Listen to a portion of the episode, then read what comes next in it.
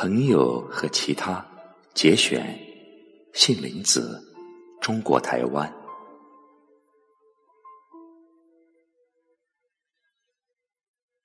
朋友即将远行，暮春时节，又邀了几位朋友在家小聚。虽然都是极熟的朋友，却是终年难得一见。偶尔电话里相遇，也无非是几句寻常话。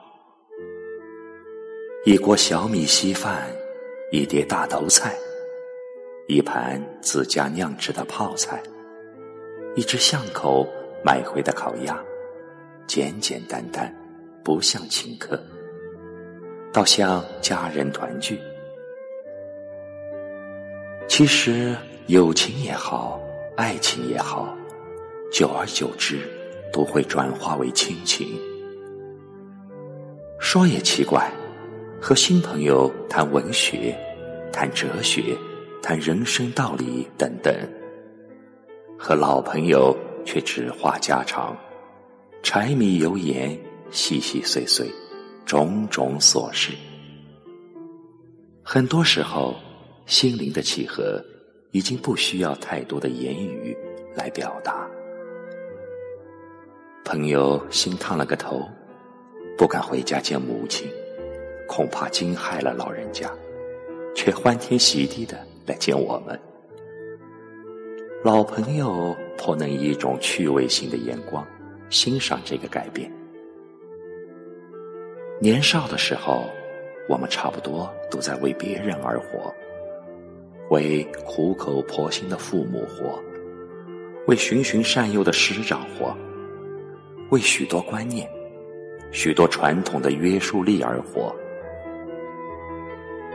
年岁逐增，渐渐挣脱外在的限制与束缚，开始懂得为自己活，找自己的方式，做一些自己喜欢的事，不在乎别人批评意见，不在乎别人的诋毁流言，只在乎那一份随心所欲的舒坦。自然，偶尔也能够纵容自己放浪一下，并且有一种恶作剧的窃喜，就让生命顺其自然，水到渠成吧。犹如窗前的乌桕，自生自落之间，自有一份圆融丰满的喜悦。春雨轻轻落着，没有诗，没有酒，有的只是一份相知相熟的自在自得。